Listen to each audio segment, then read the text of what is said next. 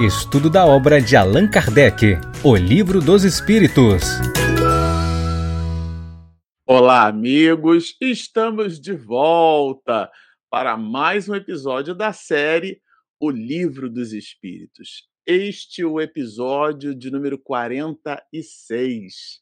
Bom, para você que está nos acompanhando no canal, nós vamos iniciar com esta live, com este episódio, é, o capítulo terceiro da parte segunda do Livro dos Espíritos. Exatamente a parte do livro onde Allan Kardec dedica todo o volume de compreensões sobre a vida no mundo espiritual, a vida na erraticidade. Então, se você quer desdobrar estes conhecimentos à luz das proposições do próprio mestre de Lyon, porque aqui eu sou só um papagaio, não é o Marcelo Shoa quem acha, já está achado na codificação o nosso trabalho, né, por fidelidade doutrinária, é buscar refletir aquilo que vai é, depositado por Allan Kardec nesse opúsculo que a gente está estudando. Então, se você deseja trilhar esse caminho junto com Allan Kardec,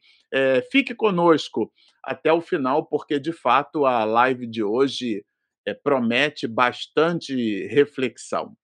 E nós separamos aqui um material que a gente entendeu que dialoga bastante com o tema, é, diferente da obra Vida Feliz, que a gente sempre lê para iniciar as nossas atividades, para fazer a nossa prece, começar o nosso trabalho, nós resolvemos, nós destacamos é, esse, esse texto do livro Fonte Viva, né? Claro, é um clássico conhecido por todos nós, daqueles que nos importamos, daqueles de nós que nos movimentamos no estudo da doutrina.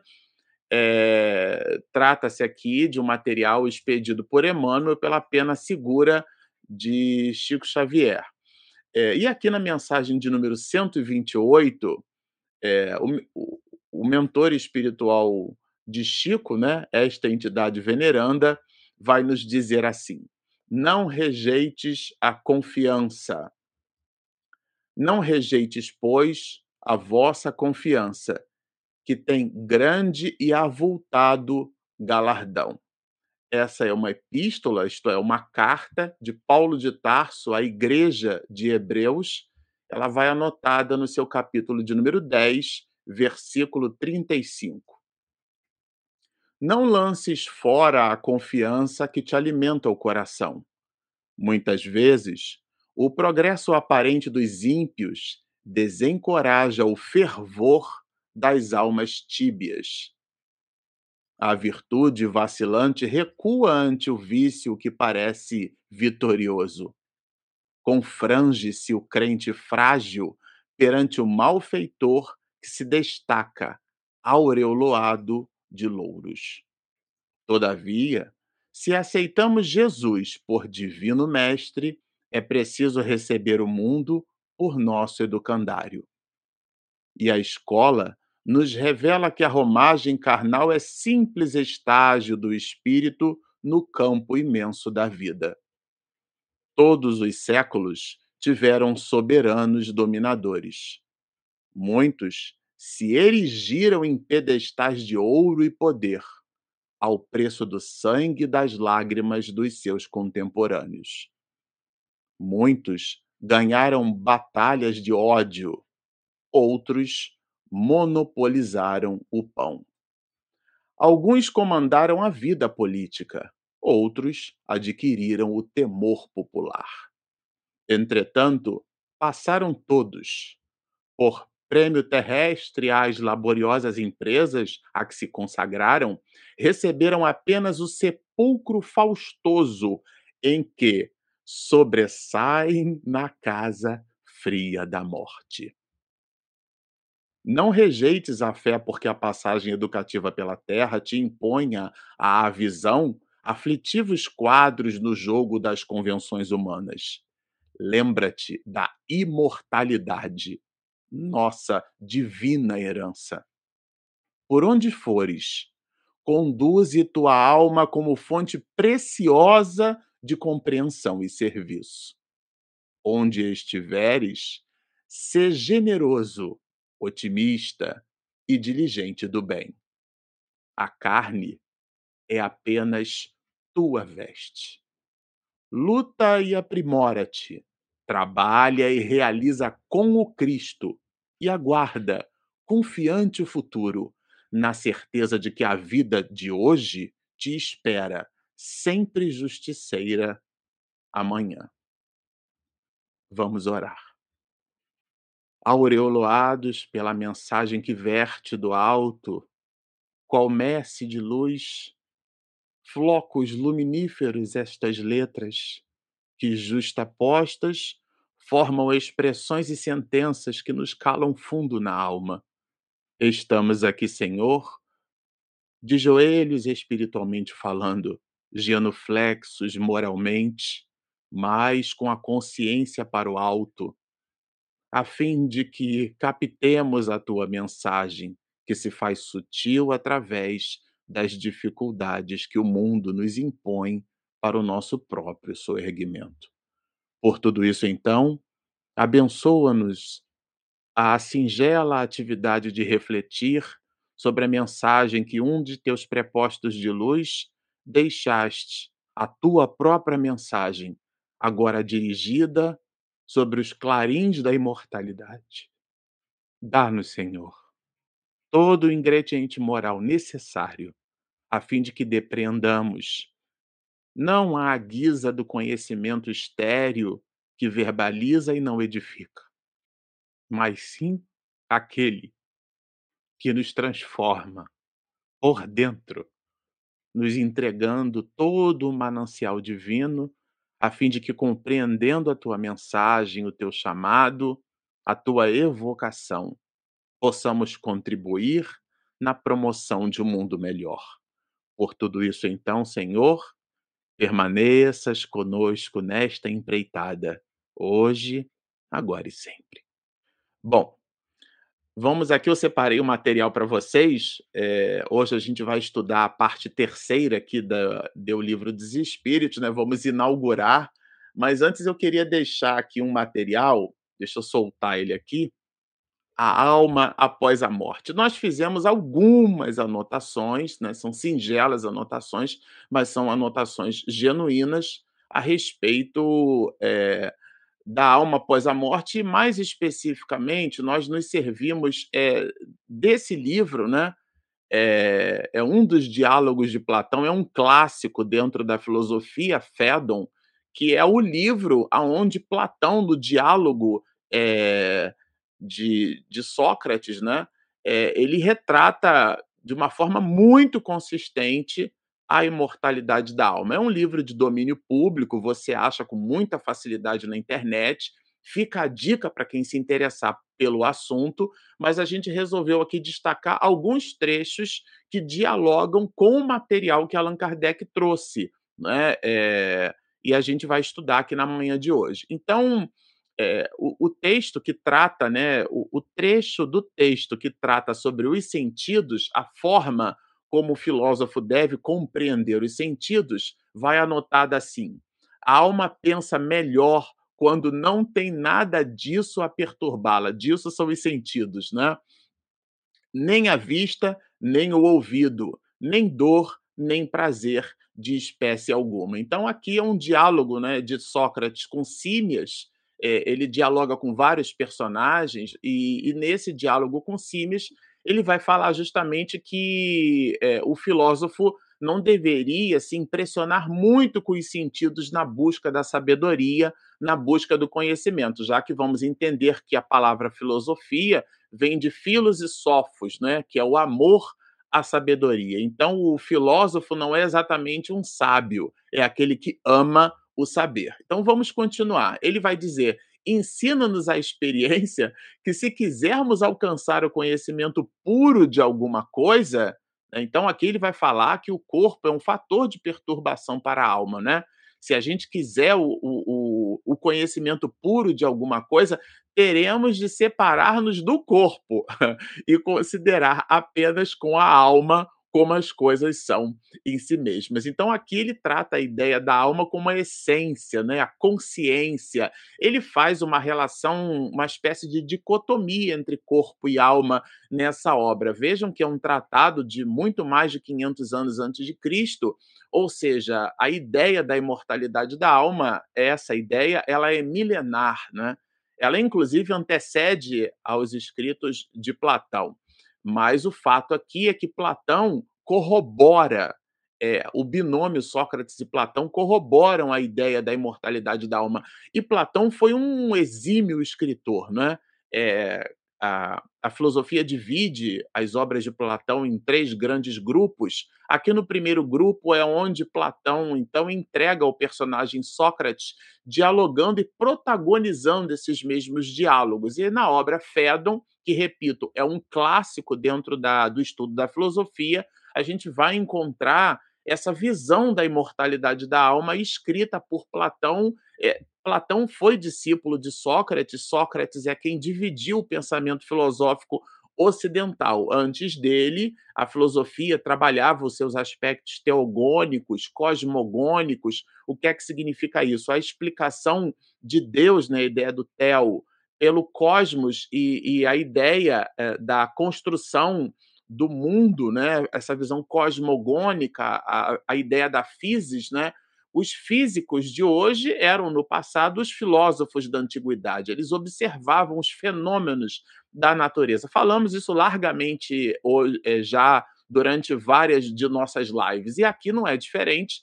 Platão, é, imortalizando Sócrates, ele vai trabalhar o conhecimento que Sócrates possuía a respeito da imortalidade da alma. Platão conviveu com Sócrates mais de uma década, foi seu discípulo, e aqui ele coloca, ele imprime a visão, é, o pensamento desse imortal, né? já que Platão fez questão de imortalizar Sócrates para o nosso benefício, inclusive, né?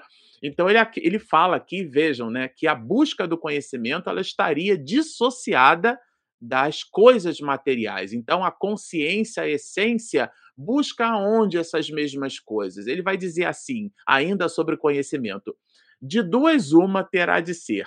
Ou jamais conseguiremos adquirir esse conhecimento, ou só o faremos depois de mortos. Então, ele trabalha aqui a ideia de que a busca né, da, da por isso que a ideia do amor platônico é, é, aquela ideia da contemplação. Então, já que estamos vivos, ou seja, mergulhados num corpo de carne, né, por assim dizer, nós não conseguiríamos adquirir essa, esse entendimento pleno, porque os sentidos, vai nos dizer Protágoras, né, eles obliteram a razão. Então, considerando aqui a morte como sendo a volta da alma ao mundo das ideias, ao mundo que ele vai chamar, inclusive, de mundo ideal que é esse mundo ideal não é um mundo legal, é um, não é um mundo utópico, é o mundo das ideias, é aquilo que hoje a gente, né, nós, os espiritistas, é, chamaríamos de erraticidade ou mundo espiritual. Então, a tese de Platão é que a gente só adquire esse conhecimento depois que volta para o mundo espiritual. E o filósofo, é, que é a mais alta expressão da busca da criatura humana, né, a busca pelo conhecimento, esse amor pela sabedoria, né, ele vai desdobrar esse raciocínio à luz dessa percepção. Pois ele vai dizer assim: pois só então a alma se reconhecerá em si mesma, separada do corpo, nunca antes disso. Então o corpo oblitera o uso da razão transcendente nessa perspectiva. Essa é a visão de Platão que ele oferece aqui no, no diálogo de Sócrates, né? E ele continua, olha, sim, o reviver é um fato. que legal isso.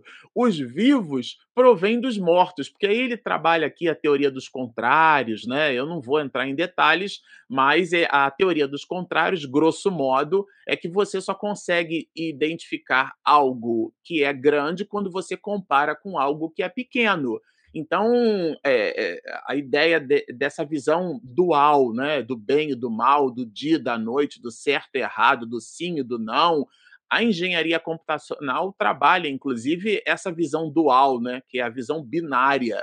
A, a visão binária, porque você só tem dois dígitos. Então, o, o, o bit ele só pode ser valorado com a presença ou com a ausência. Então, essa relação dual ela está presente na forma como a gente enxerga o mundo e as coisas.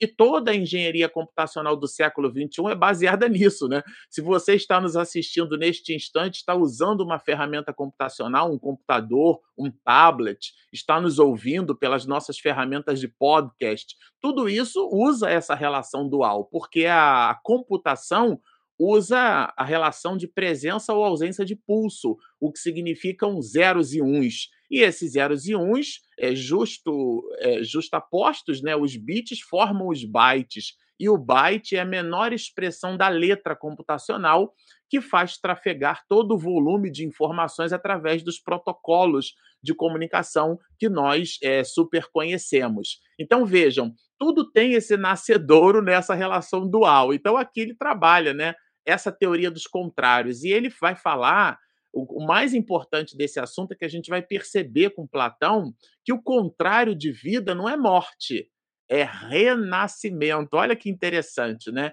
É preciso, portanto, que tenhamos conhecido a igualdade antes do tempo, em que, vendo pela primeira vez objetos iguais, aqui ele vai trabalhar a teoria da, da reminiscência, ou seja, que eu só conheço alguma coisa através da lembrança, né? Então ele trabalha essa teoria da reminiscência é, é, a gente só conhece a igualdade, né, comparando objetos iguais, né, quando chegamos no mundo espiritual, né? Porque aí fica mais claro, né? Observamos que todos eles se esforçaram por alcançá-la, porém é, lhe eram inferiores. Então, só quando a gente vai para o mundo espiritual, quando ele fala desse jeito, a gente pode perceber, é preciso, portanto, que tenhamos conhecimento, né, conhecido a igualdade. Vejam, ninguém ensina uma pessoa a distinguir, por exemplo, o maior do menor. A gente já tem é, isso íncito na, na nossa condição de perceber o mundo. Então, nessa perspectiva, Platão vai dizer, vai trabalhar a teoria da reminiscência, mostrando justamente que nós, é, na verdade, não conhecemos, nós lembramos das coisas. E ele vai falar fortemente do mundo espiritual, né? Conhecer de fato consiste apenas no seguinte: conservar o conhecimento adquirido sem vir nunca a perdê-lo. Então, conhecer para Platão é simplesmente recordar. Isso trabalha né, é, todo um volume de informações sobre a imortalidade da alma. Né? Vejam que, que interessante essa visão né, que a gente pode é, aplicar aqui. E ela vai servir de introdução para que a gente, então, estude agora muito fortemente o capítulo terceiro é, do, do livro dos Espíritos, né? É a, é a primeira parte aqui, é, é logo são logo os primeiros as primeiras perguntas, né? É, que Allan Kardec vai colocar. Eu vou eu vou separar aqui para gente o livro dos Espíritos, parte terceira da volta do Espírito. Extinta a vida corpórea, que é o que a gente chama de morte, a vida espiritual. Vejam, sempre gosto de lembrar que o espiritismo acredita na morte, porque a morte é um fenômeno biológico. O que o espiritismo não acredita é no morto. Então não há o morto, há a vida. Então nessa perspectiva, o antônimo, o contrário de viver não é morrer, é renascer, renascer para a vida eterna esse mundo transcendente na visão de Platão, esse mundo imanente, esse mundo que existe e sempre existirá, essa realidade primeira, né, na visão de Aristóteles, inclusive, que foi discípulo de Platão, essa, essa visão metafísica, né, essa visão que não é uma visão material, ela não é explicada pela forma como nós, na ciência odierna, a, explicamos as coisas à nossa volta, ou seja, ponderando, pe, é, pesando, medindo, avaliando do ponto de vista científico. Por isso que em lives anteriores nós dissemos, à guisa até de provocação, que Deus ele é, ele é improvável nesse sentido. Parece, né, é, quando a gente escuta isso, quase que incomoda alguns, muitos de nós religiosos. E claro, isso é para fazer um contraponto com a ideia de que Deus é improvável porque nós provamos as coisas do ponto de vista científico através dos elementos e das propriedades dos atributos da matéria, quais sejam a sua própria ponderabilidade. Então a gente precisa medir, avaliar os efeitos sensibilizando os nossos instrumentos. quando isso não sensibiliza instrumento nenhum, nós não conseguimos avaliar. Daí, inclusive, vários filósofos céticos trabalharam essas mesmas questões, porque aquilo só existe no momento em que eu consigo perceber. E aí, claro, né? Tem toda uma distribuição, todo um volume de informações a partir de, de, de Immanuel Kant, de René Descartes, que a gente não vai entrar em detalhes, mas o fato aqui é observarmos que existe algo da sabedoria, que não é a sabedoria que a ciência é capaz de nos fornecer. Né? A gente hoje já está absolutamente convencido da sabedoria do senso comum, e aquela sabedoria, que a tese não é nossa, né, de Santo Agostinho, é da verdade revelada. Revelar é por luzes. Então o objeto sempre existiu. Quando você tira o véu, a luz então se faz presente e pelo, claro, aquilo que rendeu a Albert Einstein um, um prêmio Nobel em cima do comportamento fotoelétrico, a, com a presença da luz a gente consegue enxergar, mas a gente só enxerga porque existe a luz, mas antes da luz o objeto existia ali. Mas o princípio filosófico, né, em certas correntes de opinião, é que se eu não percebo, aquilo não existe. Então vejam, né, nesse sentido, Deus seria improvável, porque eu sou incapaz de provar, mas não significa que ele seja impossível. Então a doutrina espírita e muitas outras religiões, em cima dessa realidade transcendente e imanente, trabalhou essa visão, essa prospecção, que, que não é a ciência né, eh, eh, humana, e, claro, a ciência humana, isso está muito fortemente é, descrito dentro da teoria do conhecimento, que a gente chama de epistemologia, a gente eh, também não vai trabalhar isso aqui, mas é uma forma de conhecer. Então, a ciência apresenta para a humanidade uma forma objetiva, porque visita o nosso campo racional, mas não é a única. Então, quando a gente diz ah, a ciência provou que o espírito existe, como se a ciência fosse um cartório que eu faço então um documento, eu coloco ali o documento para a ciência dar aquele carimbaço, e só depois do carimbaço da ciência é que eu sou capaz de dizer se aquilo é verdadeiro ou falso. claro que isso é dentro da academia, inclusive, não é senso comum, mas hoje já é fato a gente saber que a ciência não é a única forma de conhecimento. Então, nessa perspectiva, extinta a vida corpórea é o raciocínio da revelação. E aqui a gente vai trabalhar muito fortemente essa ideia, esse binômio, essa relação dual da vida e da morte, ou seja, da alma após a morte. Vejam que Allan Kardec coloca a palavra morte, porque é a morte biológica, né? Então ele vai trabalhar a, a ideia da individualidade, né, da vida eterna. E ele começa perguntando de maneira bem objetiva, né? O que, que acontece? O que é que sucede com a alma? Aqui tem a, a gente tem a palavra alma, né? No instante da morte, claro, é, essa alma volta a ser espírito. Aqui é só uma questão de palavras. Quando o espírito está num corpo de carne, está encarnado, né, ele então recebe esse nome de alma. Então a alma nada mais é que um espírito encarnado quando esse espírito que está encarnado e, portanto, recebe o nome de alma, agora não tem mais no corpo a condição de manifestar a vida, portanto, a morte, ele volta, ele, o espírito, essa alma, volta ao mundo espiritual, agora, né, separado do corpo, ele recebe esse nome de espírito, mas quer dizer a mesma coisa. Bom, e Allan Kardec vai perguntar: a alma Vejam que ele nem se importou com isso, né? Porque ele podia falar o espírito.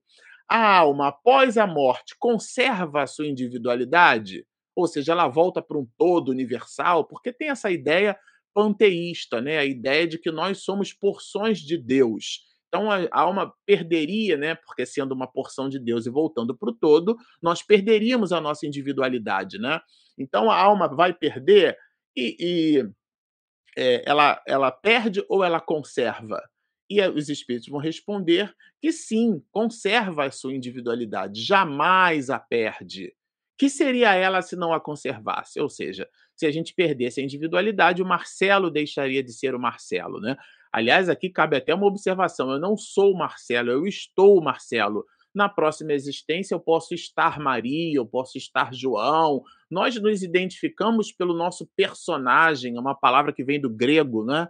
persona, máscara, mas nós não somos, nós estamos. O que somos é o conjunto de valores intelecto-morais que somos capazes de amealhar com a experiência que a gente tem. Então, se você é professor ou professora, é a vida que você tem no personagem professor e professora, ou seja, a paciência com os alunos, a dedicação, a arte de educar, a satisfação em contribuir com conhecimento, espargir conhecimento, aquelas dificuldades naturais com alunos mais resistentes, dobrar, né? Pelo carinho, pelo respeito, pela admiração àquele aluno, isso é um desafio enorme. Então, o magistério é um sacerdócio, né?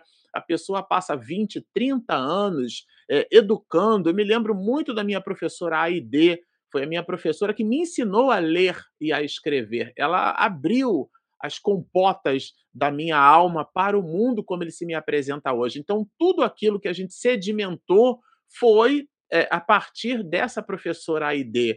Então, é isso que a gente leva da vida, as nossas histórias, como nós interagimos com essas histórias. E não exatamente aquele personagem, o professor, mas nós nos vinculamos, né?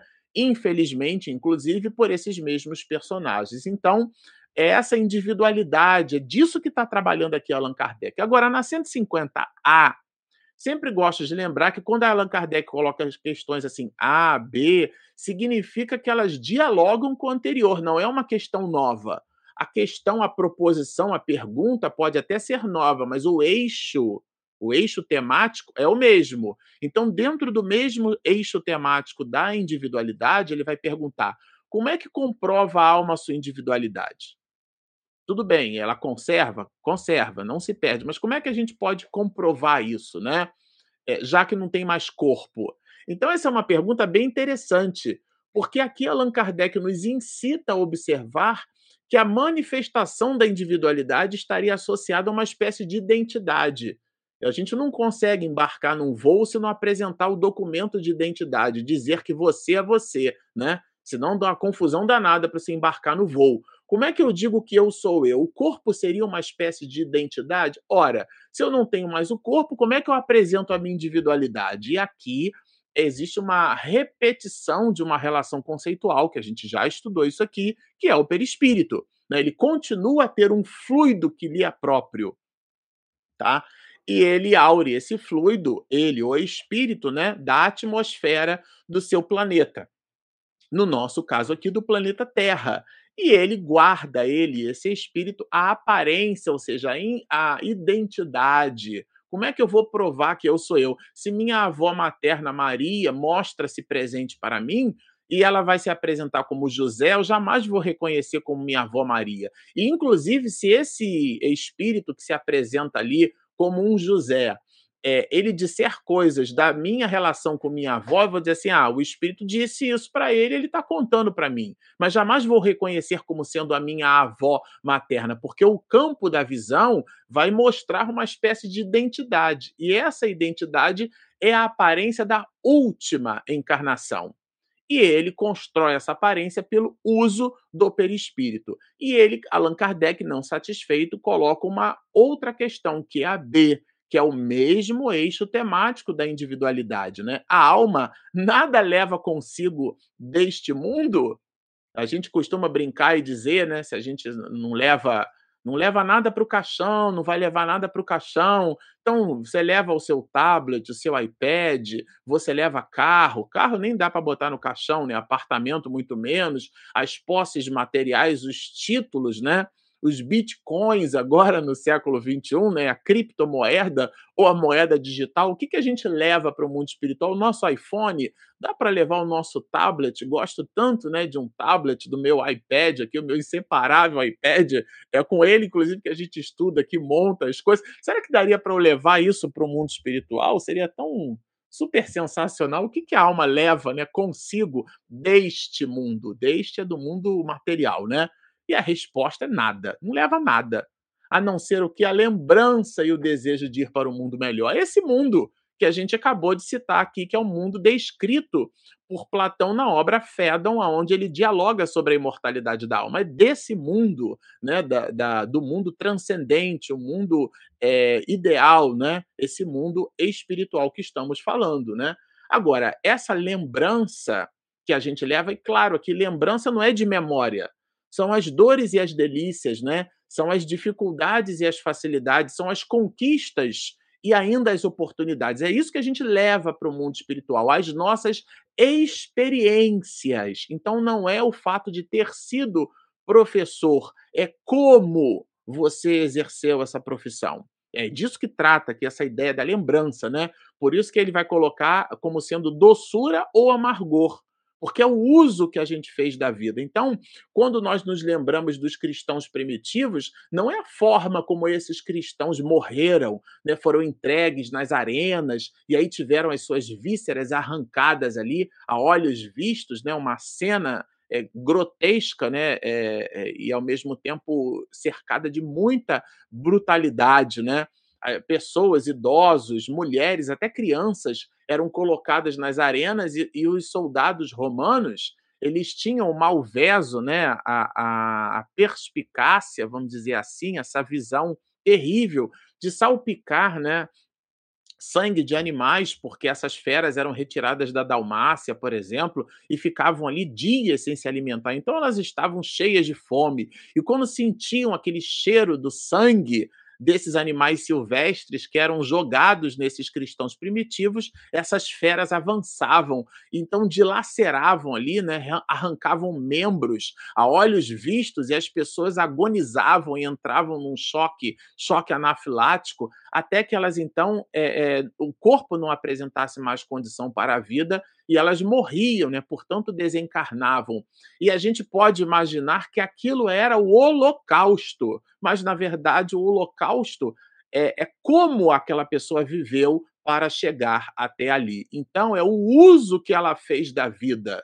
Às vezes a gente se pega muito no instante da morte. O instante da morte é um detalhe do processo. É como você viveu para chegar até ali. Daí essa ideia da doçura ou do amargor, né? E aí, claro, em função disso, do conteúdo mental que a gente for capaz de levar é, para o mundo espiritual, nós compreenderemos a futilidade do que a gente deixa na Terra, porque isso é realmente bem irrelevante. Mas na 151, aí ele já pivota para um outro eixo temático, ele vai nos perguntar né, o que, que a gente deve pensar da opinião daqueles que dizem que depois da morte, nós, os espíritos, voltaríamos para um todo universal, voltaríamos para uma condição né, de convergência do único. Né? E aí, aqui os espíritos respondem com uma pergunta, né, pegando carona um pouco na até na forma como Sócrates dialogava com as pessoas, né, depois que ele recebeu é, do deus Apolo é, em Atenas, na Grécia, né, no, no oráculo de Delfos, aonde pitonisas entraram em transe. Claro, a gente sabe tratar-se aqui de médiuns, né?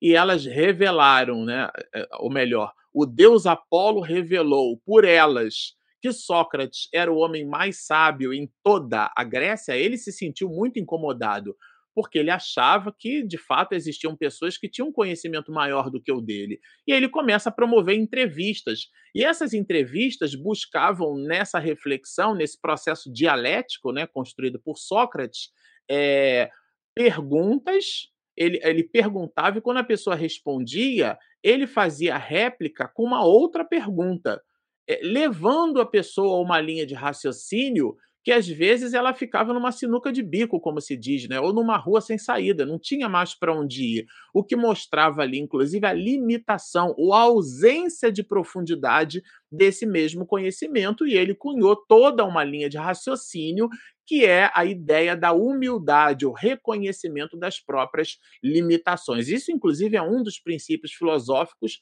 é, trazidos por Sócrates e imortalizado nas obras de Platão. E ele se serviu de uma técnica que a gente chama de maiêutica, porque ele, Sócrates, né, eh, tinha a visão de que ele paria o conhecimento das pessoas, né? essa ideia da reminiscência, inclusive, da teoria da reminiscência, que a gente precisa lembrar daquilo. É, tem, inclusive, num dos diálogos, ele, ele consegue mostrar para um escravo analfabeto um conhecimento é, intrínseco de geometria daquele escravo, mostrando que se ele não tivesse buscado isso no mundo espiritual, aquele escravo jamais, porque ele não aprendeu, ele era analfabeto, de onde ele tirou aquela informação? E Sócrates ia levando ele para aquele caminho, e isso trabalha né, na teoria da reminiscência a ideia do mundo ideal, do mundo transcendente, claro, do mundo espiritual, que é justamente a parte segunda do livro dos Espíritos, é justamente o ponto onde a gente está estudando. E Sócrates provocava as, nas respostas com outras perguntas, né? É, essa ideia de parir as ideias, porque a mãe de Sócrates era uma parteira e o, e o pai dele era um chefe de marmoraria, né? É, era um operário. assim como, diferente de Platão, que veio de uma família nobre, Sócrates não, veio de uma família muito simples. E, e aí ele incitava, então, as pessoas. E aqui o espírito, eu acho que responde pegando carona um pouco nessa visão assim socrática, né? essa provocação. Ou seja, o espírito responde a Allan Kardec com uma outra pergunta. Ele responde assim: o conjunto dos espíritos não forma um todo? a gente volta. Agora vejam, aqui há que ter muito cuidado. O conjunto dos espíritos, então a gente volta para um todo. Sim, a erraticidade pode ser considerada um todo, mas não no sentido de que a gente pega uma gota e mergulha ela no oceano e ela se perde ali naquele todo, né? Considerando o oceano como sendo um todo. Não, não é a ideia, né? Então, é, é um, a gente volta para uma assembleia de espíritos, mas a gente permanece com a nossa consciência, né?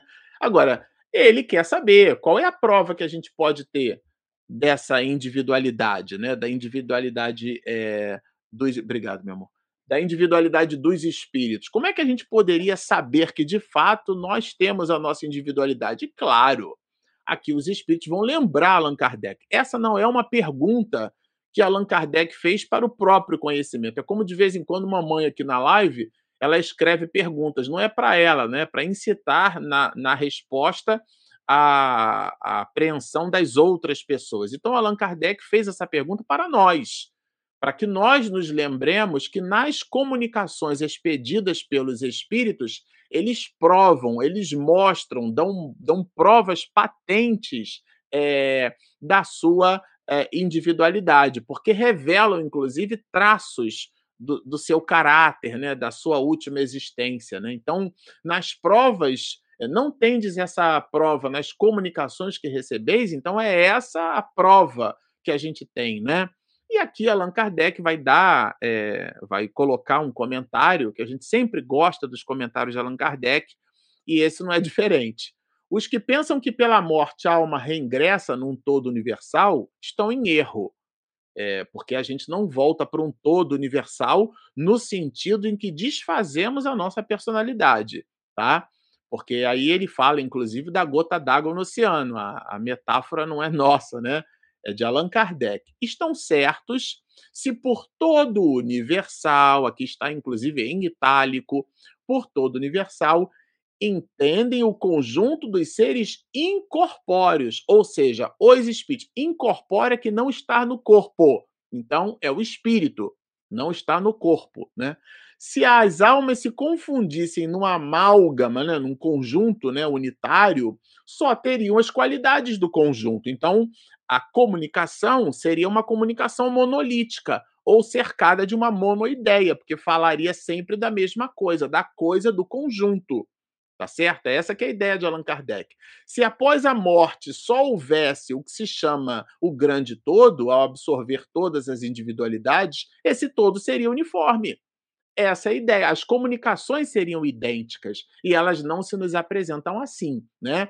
É, elas são distintas, é, essas comunicações. E ele vai muito fortemente nos dizer: a individualidade ainda mais evidente se torna quando esses seres provam a sua identidade por indicações incontestáveis. Então, são aquelas comunicações expedidas por Chico Xavier. Né? Nós tivemos a alegria de deixar comentários é, para a History, né, é, fomos submetidos aqui a uma entrevista, e isso foi publicado né, na, na TV fechada, na History Channel. É, então, a gente conversou, né, explicou um pouco um caso que aconteceu na década de 70, onde dois jovens, dois adolescentes manipulando uma arma de fogo, um dispara e, e ceifa a vida é, do segundo. E esse segundo comunica-se por Chico Xavier, que estava em Minas Gerais, e o juiz que julga o caso está em Goiás. E na, e, e na época não tinha WhatsApp, vamos lembrar, né? não existia nem internet, já que a expansão da internet no mundo acontece depois da década de 90, né? Nós tínhamos ali lives de ARPANET e comunicações entre, entre instituições militares, mas não a internet como nós a conhecemos hoje. Mas, enfim, por uma coisa ou por outra, o juiz, quando pega a descrição que o jovem morto faz da cena, bate justamente com o laudo pericial. E o juiz disse assim: Mas meu Deus, Chico Xavier jamais teria conhecimento disso aqui. Né, do, do depoimento das testemunhas, ele inclusive submete a caligrafia, né, que comparando com a assinatura da identidade da MET, ou seja, bate, é realmente a caligrafia do, do, do, jovem que teve a vida ceifada e ele coloca aquela, aquele depoimento, aquela psicografia nos autos do processo e, inclusive, despacha como sendo é, não havendo dolo, não havendo intenção daquele primeiro jovem em assassinar o segundo, né? Foi realmente uma irresponsabilidade de dois adolescentes, foi uma fatalidade. E, e, isso então dialoga com essas indicações incontestáveis. É disso que fala aqui Allan Kardec, né? particularidades individuais verificáveis, exatamente o que a gente está mencionando, né? Referente às suas vidas terrestres, ou seja, fatos muito específicos que não poderiam nascer da ideação né, é, é, de uma pessoa. Então, é disso que trata a ideia da individualidade. A individualidade da alma nos era ensinada, em teoria, como artigo de fé, porque de verdade é, o Espiritismo é uma, uma doutrina filosófica espiritualista. O que é que significa isso? Todos aqueles de nós que acreditamos na vida após a vida, nós somos espiritualistas. Então, o católico é espiritualista, porque ele acredita que depois da morte não acabou com tudo, a alma continua. O protestante, aqueles né, que fizeram um processo de disruptura com a Igreja Católica, daí o movimento do protesto, a gente pode pegar, por exemplo, eh, João Calvino, né, o chamado calvinismo, né? Então, inclusive, várias religiões protestantes proliferaram na Inglaterra justamente por esse processo de disruptura com o pensamento oriental, né, que deu aquilo que a gente chama de o período medieval, o período medievo, né? período de mil anos na história da humanidade, aonde a coercitividade da igreja, inclusive, dialogava, ditava as regras do comércio, ditava as regras da sociedade de um modo geral, estava ali infiltrada, inclusive nas legislações é, é, tanto dos senhores feudais quanto propriamente dos reis, né? Então vejam, é, nessa perspectiva, a gente tem a presença e o entendimento da imortalidade da alma. Portanto, são essas religiões espiritualistas. O budismo é espiritualista, mas aqui então Allan Kardec vai reforçar a ideia de que essa individualidade, na tese, na teoria, está presente como artigo de fé em várias manifestações religiosas. Mas, para a gente encerrar, o Espiritismo a torna manifesta é, contra dados e fatos não há argumento, ou seja, o Espiritismo prova, ele mostra por verdades incontestáveis, porque a comunicação com os espíritos é o laboratório transcendental, aonde a gente efetivamente consegue, dialogando com esses espíritos, depreender que de fato estamos falando do José, da Maria, né, é, é, dessa ou daquela pessoa. Então é disso que trata. Então o espiritismo a torna manifesta e de certo modo até material, porque materializa a comunicação.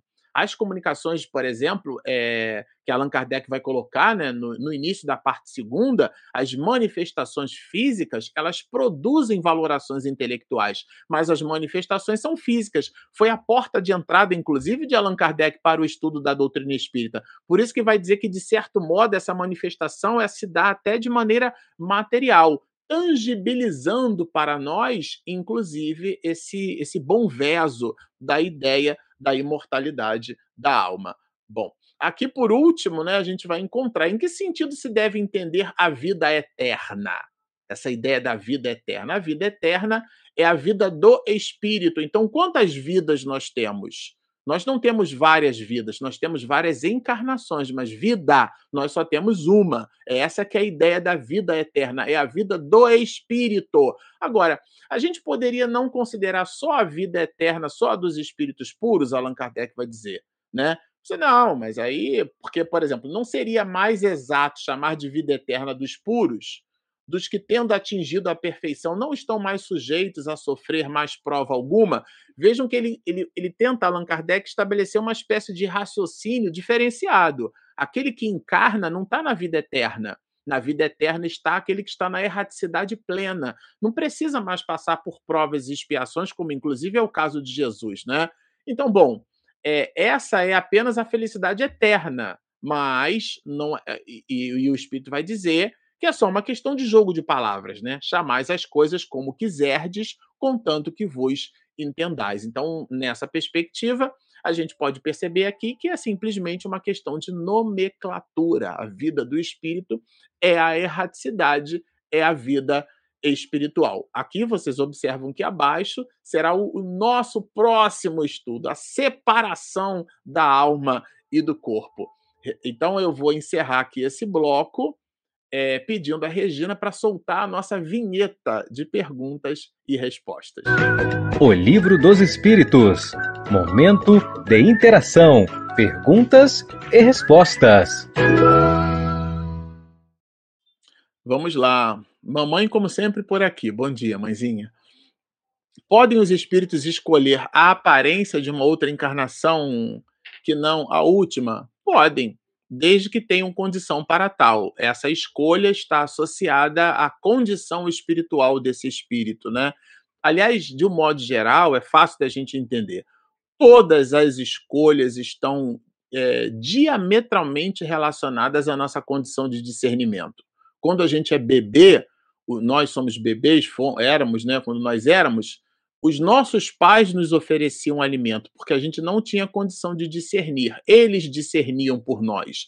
Depois a gente passou a receber talheres de plástico e esses talheres não eram pontiagudos, não tinham serra porque a gente não tinha discernimento. Depois foi ampliando o nosso discernimento.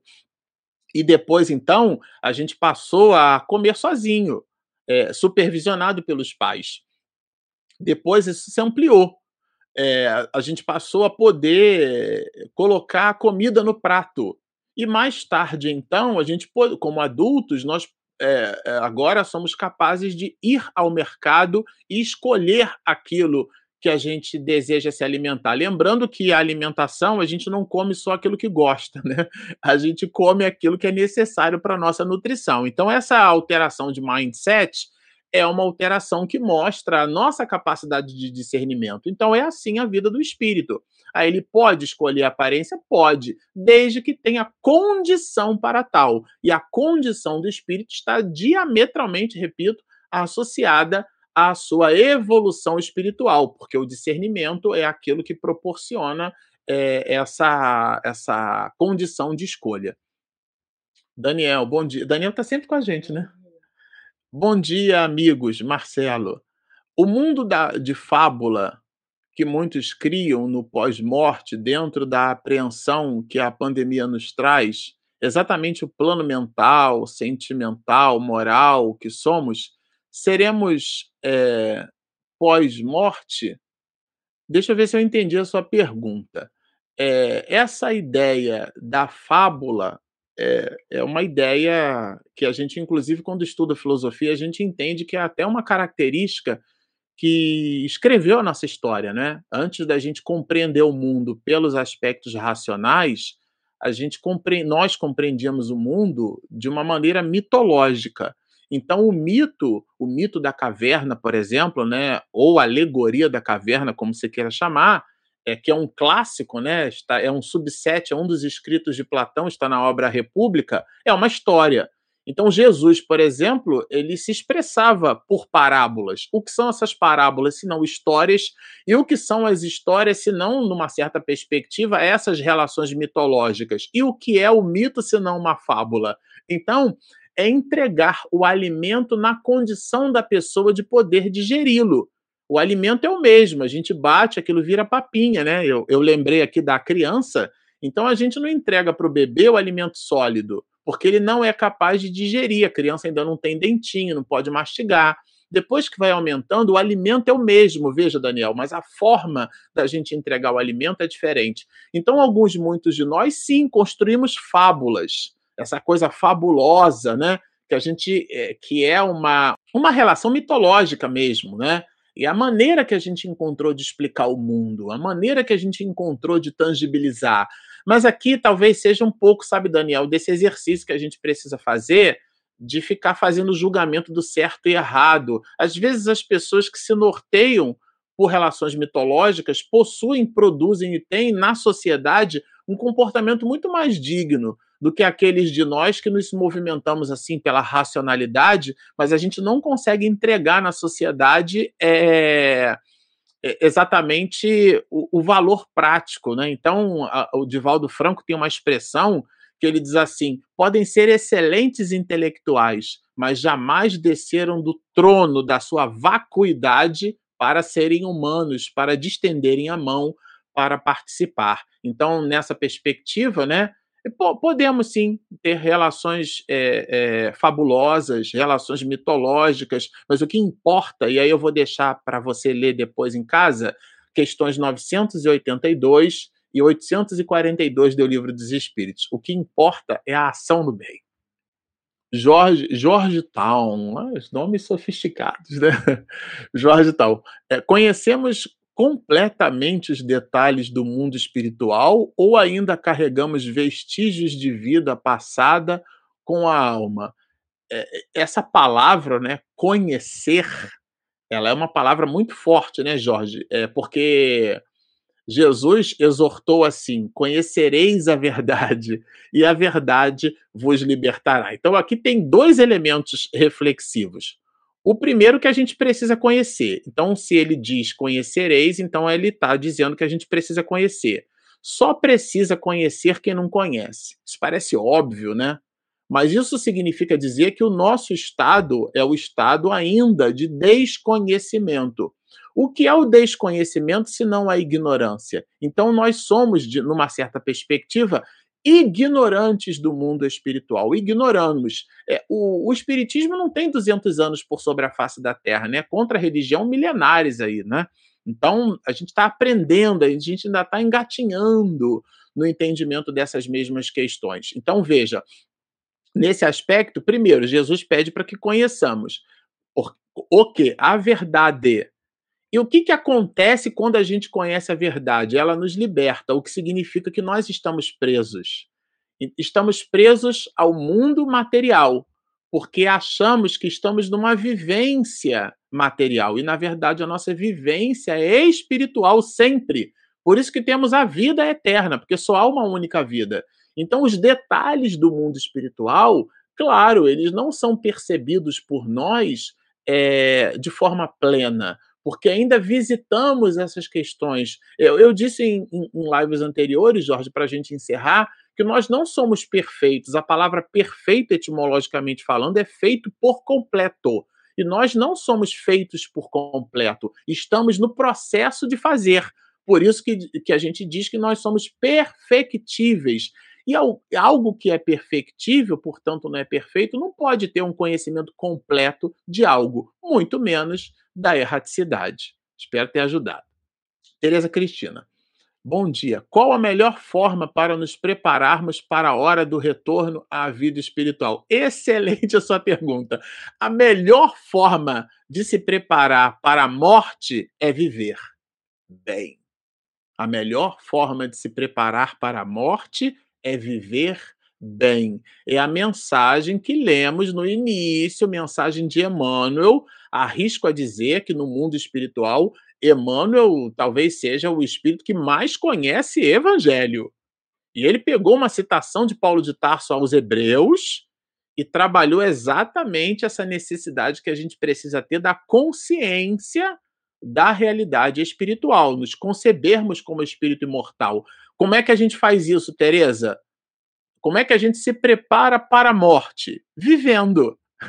Mas vivendo de forma digna, vivendo de forma bondosa, vivendo é, as dificuldades do mundo, trabalhando a nossa irritação, trabalhando o nosso contentamento, né? É, regozijando com o Senhor das benesses que a gente recebe, reconhecendo a misericórdia de Deus, os chamados livramentos, né? Que os companheiros da outras religiões, muito alegremente, é uma palavra que eu gosto muito, essa ideia do livramento, né?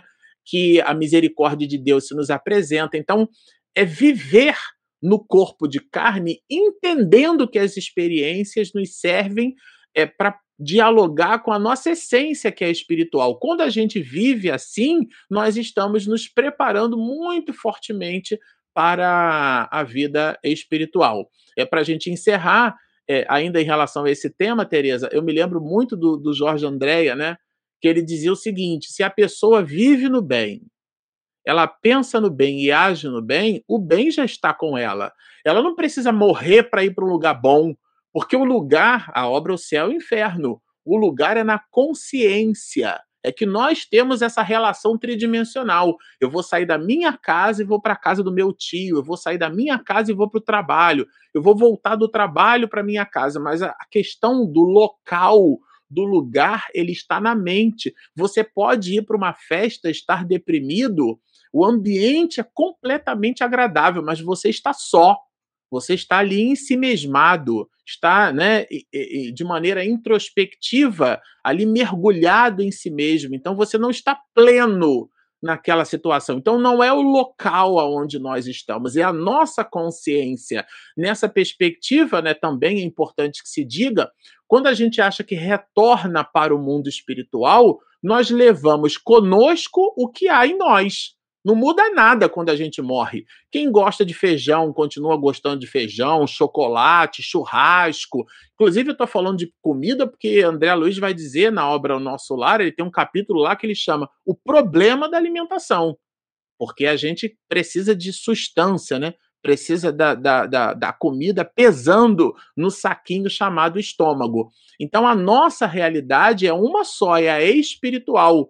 Quando a gente retorna, a gente retorna para a vida espiritual, mas não nós mudamos por conta disso, sabe, Tereza? Nós levamos conosco a gente mesmo. Então, é viver que determina uma boa morte, né?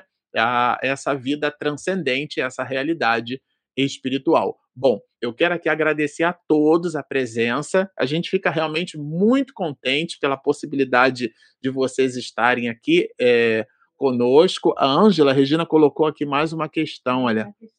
Ah, não é mais uma questão, não. Ângela, Ângela Franzi. Bom dia, Marcelo e Regina. Muita paz, muita luz e gratidão por esta aula. Gratidão a você, Marcelo, por compartilhar com todos nós os seus conhecimentos. E ela fala de Irajuí, São Paulo. Ô, Ângela, na verdade, o conhecimento é que você, por ter esse nome Ângela, né? Tem essa visão angélica.